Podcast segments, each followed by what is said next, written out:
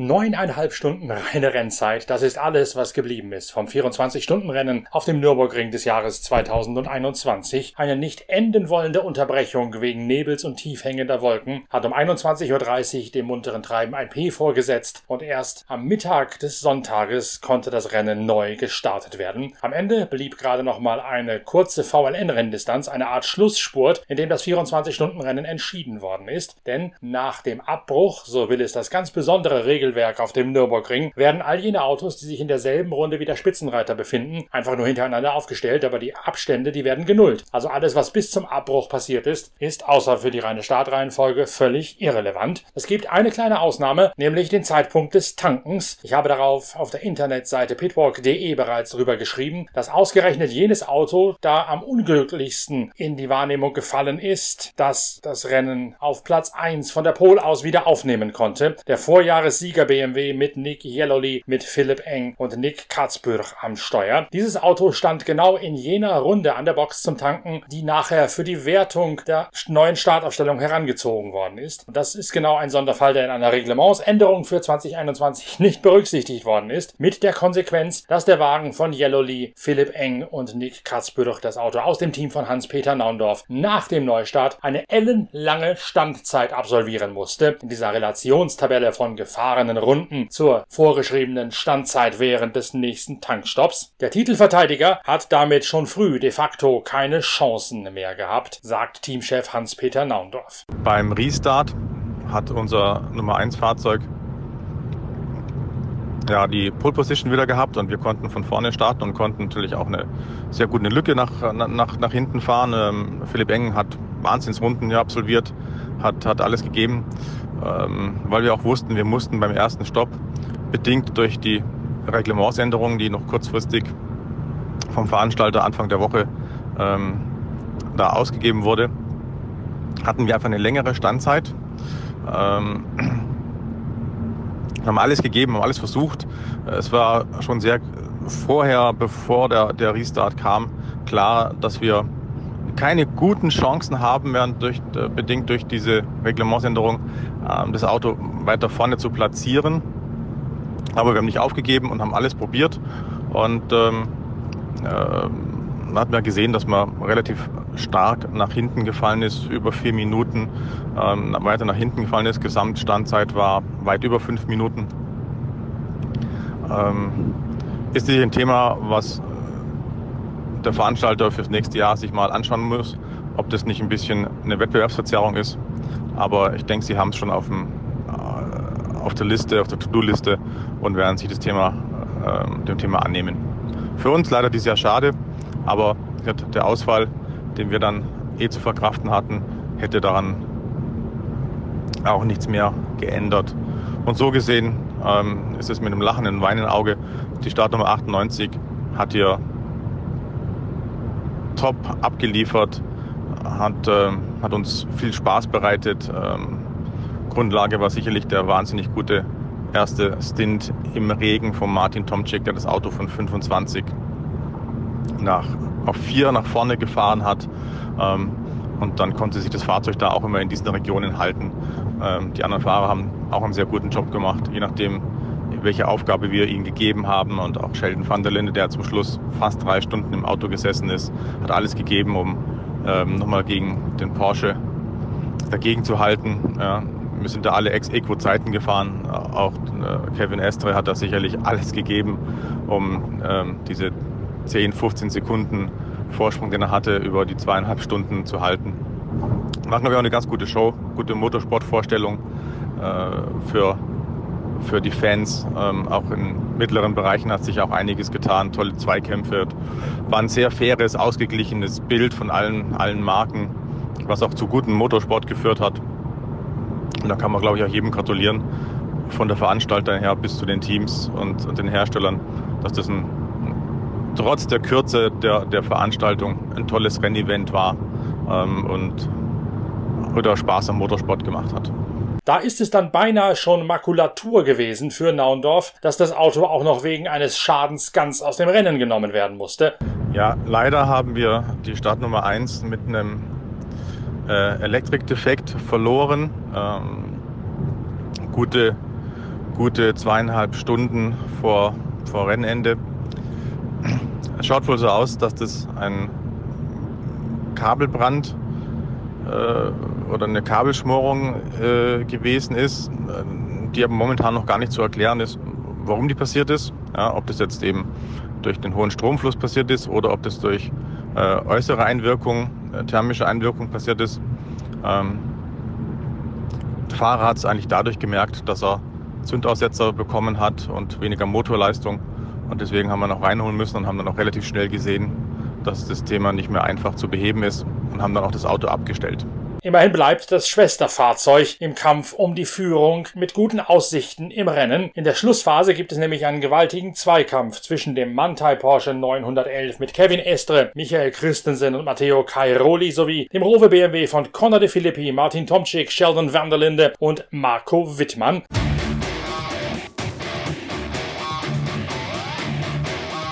Eigentlich hätte das allerdings gar nicht erst der Kampf um den Sieg sein sollen, denn zumindest laut allen Hochrechnungen im Verlaufe des Sonntagmorgens gab es mindestens zwei Autos, die noch viel besser klassiert gewesen wären im Kampf um den Sieg, beispielsweise auch der Land-Audi, in dem René Rast sich das Cockpit mit Christopher Mies und Calvin Wenderlinde teilt. René Rast lässt uns ein bisschen hinter die Kulissen blicken. Es war natürlich ein äh, ja, sehr, sehr kurzes 24-Stunden-Rennen, wenn man es überhaupt so nennen darf. Ähm, ich glaube, wir sind am ersten Tag, also am Samstag, sind wir ähm, bis 10 Uhr gefahren, meine ich, um den Dreh sowas. Und dann am, am Sonntag nochmal dreieinhalb Stunden.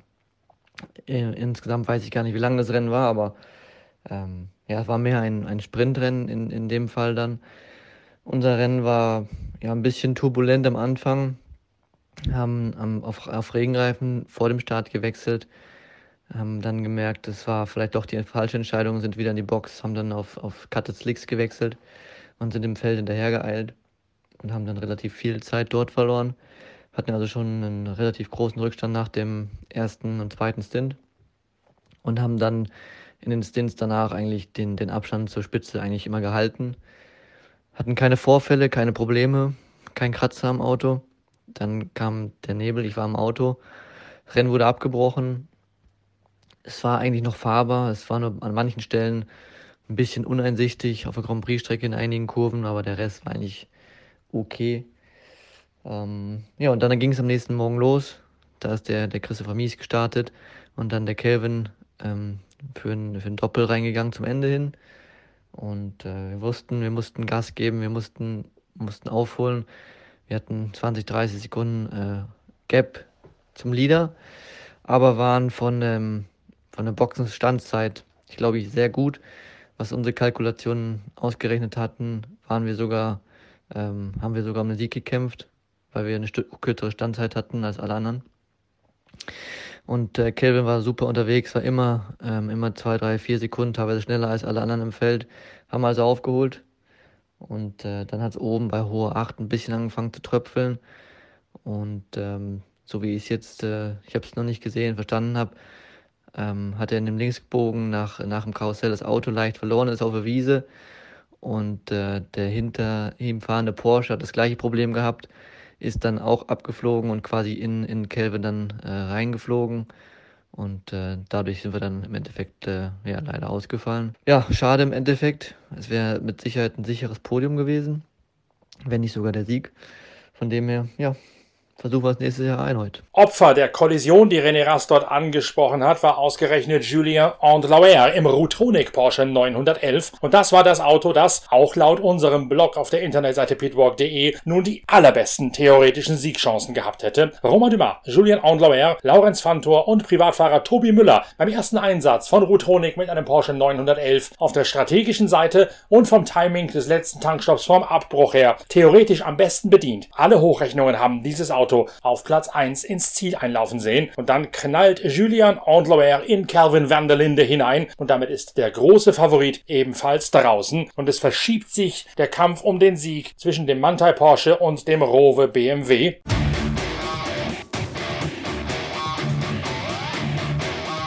Bei Mantai wechselt man Lars Kern aus, offiziell weil er erkrankt ist. Wahrscheinlich allerdings ist der Variante, dass Kevin Estre dermaßen entfesselt fährt, dass der Franzose beinahe im Alleingang tobend den Sieg des Mantai Porsche sicherstellt. Bereits einer von drei wahnsinnigen Auftritten von Kevin Estre im laufenden Rennjahr, sodass wir ihm in der nächsten Ausgabe der Zeitschrift Pitwalk eine ganz besondere Würdigung zuteilkommen lassen werden. Kairoli, Christensen, Estre sowie Edelreservist Lars Kern gewinnen für Mantai Racing die 24 Stunden vom Nürburgring. Für Teamchef Olaf Mantai, mittlerweile nur noch als Berater an Bord, ein ganz besonderer Augenblick. 2006 war der emotionalste Sieg, weil es unser erster war. Aber der hier auch noch zu unserem 25-jährigen Jubiläum. Ich kann nur sagen, ich liebe die komplette Mantai-Mannschaft und ich glaube, ich höre nie auf, sie zu lieben. Auch Michael Christensen ist begeistert, wie dieses packende Rennen letztlich gelaufen ist. Yeah, it was uh, like always Nürburgring so difficult with the weather, traffic, strategy, everything, and pace. In the end of the day, you need to, to be fast, and uh, I think we played our cards very well. Uh, we were not the fastest car, but we, we definitely played our cards well. We we got in the front, and uh, we managed to stay there, and yeah, so happy, so happy with the team and for the team and for, for myself, of course, but Kevin and, and Matteo and Lars, of course, it's, it's been a really uh, good uh, good race, and uh, I'm very proud of what we've achieved.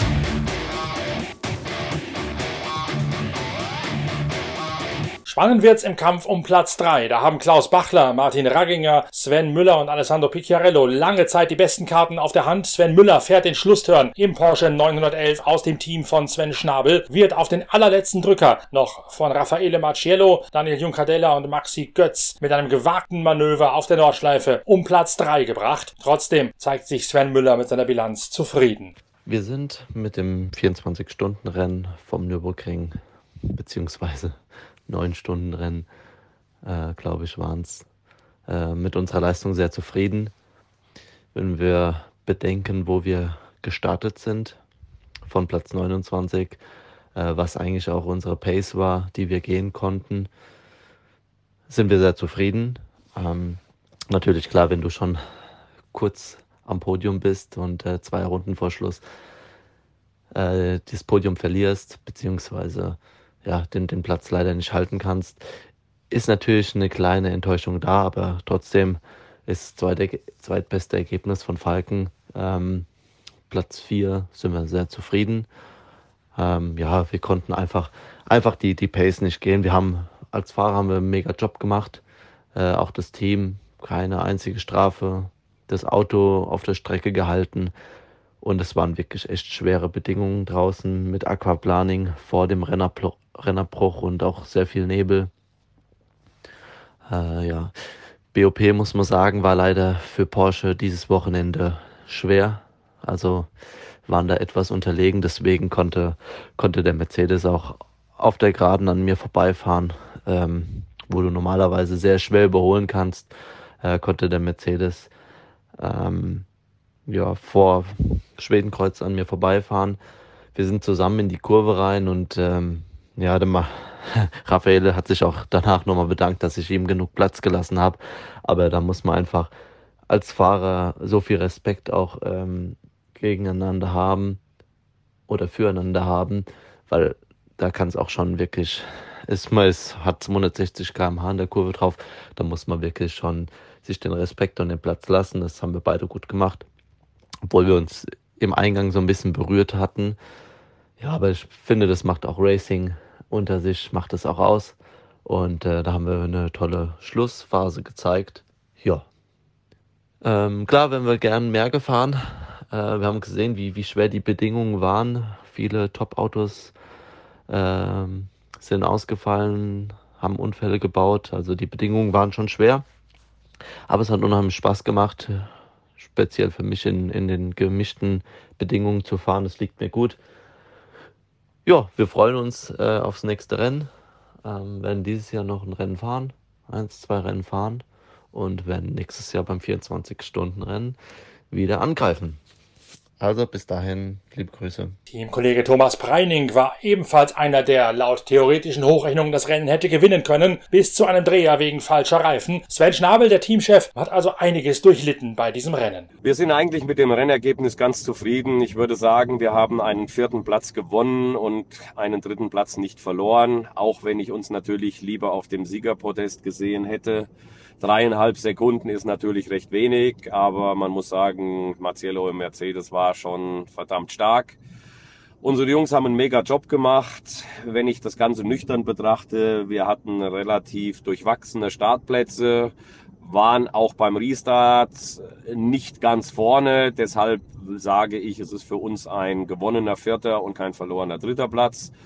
Die Autos sind perfekt gelaufen, die Fahrer haben einen fehlerfreien Job gemacht. Wir hatten einen Dreher, Thomas hat leider eine rote Flagge oder die rote Flagge am Samstagabend nicht gesehen, haben deshalb eine 1 Minuten 32 Sekunden Zeitstrafe bekommen, die natürlich auch die Nummer 33 hart getroffen hat, denn beide Autos lagen gut im Rennen. Nach dem Restart am Sonntag früh war das Ganze natürlich ein Sprintrennen auf Hauen und Stechen. Jeder hat seine besten Fahrer da drauf gesetzt, was er hatte, um so die maximale Fahrzeit zu machen. Das heißt, auf der 33 ist bei uns der Thomas gefahren und der Lenz, auf der 34 der Klaus Bachler mit zwei Stunden 52 Minuten bis zum Maximum und dann der Sven Müller. Ähm, Reifen haben gut funktioniert, das Team hat einen mega Job gemacht. Wir haben Boxenstopp alle mit, ja, ich sag mal, der, der schlechteste war plus eine Sekunde oder irgendwas. Also hat top gelaufen. Äh, wir haben auch äh, zum Glück immer den richtigen Call für den Reifen, für die richtige Wettersituation gehabt.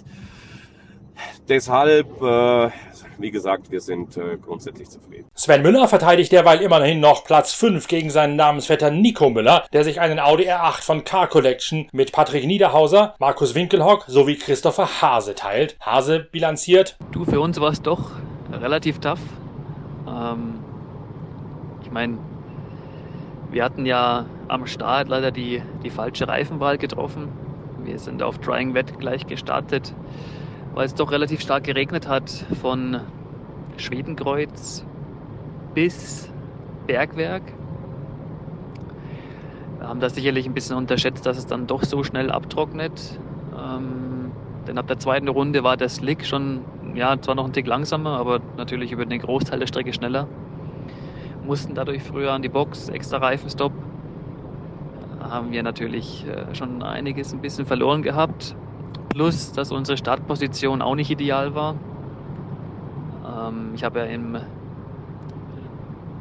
im äh, wir mussten unser Auto qualifizieren für das Q2, was wir nicht geschafft haben. Ähm, ich bin ja im Q1 quasi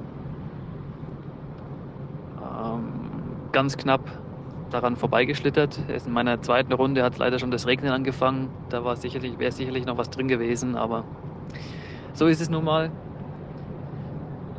Am Ende des Tages die rote Flagge war mit Sicherheit die richtige Entscheidung. Denn der Nebel, ich bin auch zu dem Zeitpunkt gefahren, der war schon, ja, ich meine, es ist wichtig, die, die Flaggensignale zu sehen. Ähm, von daher war die richtige Entscheidung da, dazu.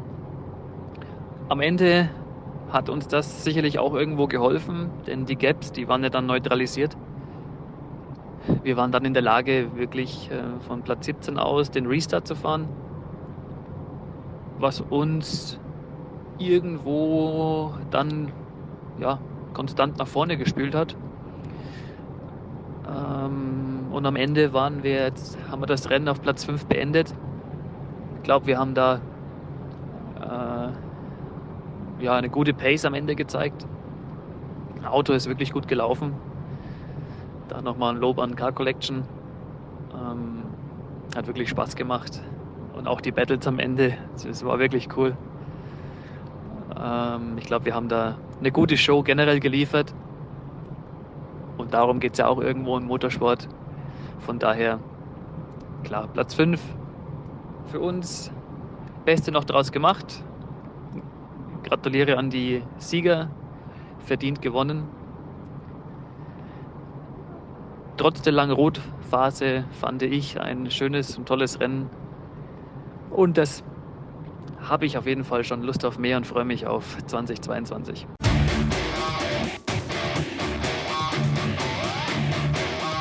Eine der großen Überraschungen ist der Huber Porsche 911, in dem Nico Menzel und Marco Seefried unterwegs gewesen sind. Der Franke Seefried eigentlich nur als Verstärkung für die Huber-Mannschaft mit seinem Fazit. Also wir sind überglücklich. Ähm, erstes Ziel war, die Klasse zu gewinnen. Und wir haben geliebäugelt, wenn wir alles richtig machen, vielleicht unter den ersten 15 zu landen.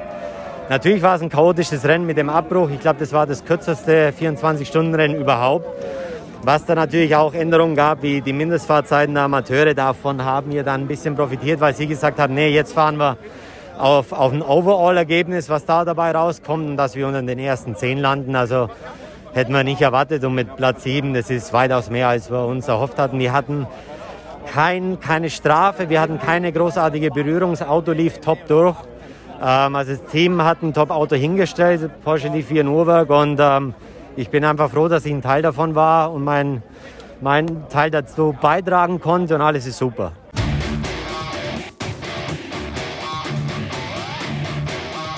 In der TCR-Kategorie setzt sich der Hyundai von Markus Österreich, Marc Basseng und Manuel Lauk durch. Er entthront damit den in den vergangenen Jahren übermächtigen Honda Civic Type A aus dem Team von Markus Vogel. Jener Honda Civic Type A gefahren von Thiago Montero, Dominik Vogel, Cedric Totz und Bebu Nestor Girolami wird in der Klasse letztlich Dritter. Montero sagt, It was uh, once again a very good experience to, to, to be here at the Nordschleife especially at the 24 hours.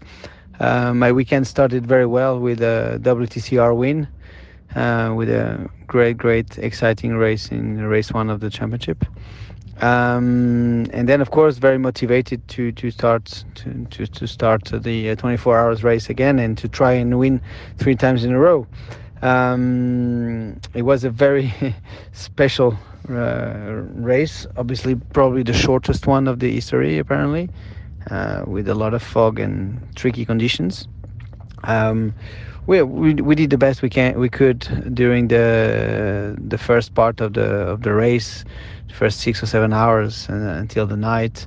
Um, we were still in the in the the same lap as the leaders and always uh, trying to catch uh, the two Hyundai's and. Um, we all the teammates did a did a very good job, uh, to be honest. And and then finally we had um, more rest than usual, and we were able to sleep a little bit over during the night because of the fog. And this morning when the race restarted, we were all um, together again. So it was a direct competition for the last uh, six hours, basically which made it quite intense. Uh, I did a, a, very long stint of uh, nine laps, so, so around an hour and a half non-stop, maximum attack, like if it was qualifying, because basically we had not much to lose. We wanted to win, and um, we had to push to the maximum. So I did a very good stint. I was happy with that. The car was feeling very good, and we were able to attack as much as possible. Um, of course, it's always crazy, you know, with a lot of yellow flags, a lot of accidents, tricky conditions. Um, but that's what's that's the charm of this uh, crazy race. So, in the end, we finished third in the group, uh, top 40 uh, overall. So I think everybody can be very pleased. You know, three three attempts, two wins, three three podiums and three finishes. So um, everybody should be proud of that. And so thank you to Honda Germany for uh, um, organizing once again a, a, fantastic event. And um, looking forward already to the next challenges. Thank you to the whole team, Fugel uh, and Honda Germany, of course. Sein Wochenende hätte mit einem Sieg im WTCR-Rennen gleich einmal klasse angefangen, vor allen Dingen, weil es so ein gewaltiges Rennen gewesen sei. Beim 24-Stunden-Rennen hätte man auch den dritten Sieg angepeilt, aber es sei ein ganz komischer Rennverlauf dabei rausgekommen mit der kürzesten jeweils zurückgelegten Renndistanz. Man hätte alles rausgeholt, sei in der Anfangsphase nicht nur in der Führungsrunde geblieben, sondern hätte sich sogar rangearbeitet an die Spitzenreiter, dank der guten Arbeit von allen. Dann kam die lange Nebelpause mit ungewöhnlich viel Freizeit. Morgens beim Neustart das lange Warten, alles genullt für die letzten sechs Stunden. Er selbst hätte einen gewaltigen Turn von neun Runden Vollgas wie im Qualifying gefahren. Das Auto sei prima gewesen, aber es hätte viele Unfälle und eben auch eine Strafe gegeben. Viele Schwierigkeiten, die genau den Nürburgring ausmachen. Letztlich sei man Dritter in der Klasse gewesen und unter die ersten 40 in der Gesamtwertung gekommen. Drei Anläufe mit dem Honda Civic Type A von Vogel und Honda Deutschland, drei Podestplätze. Das sei auch ein Grund, stolz zu sein.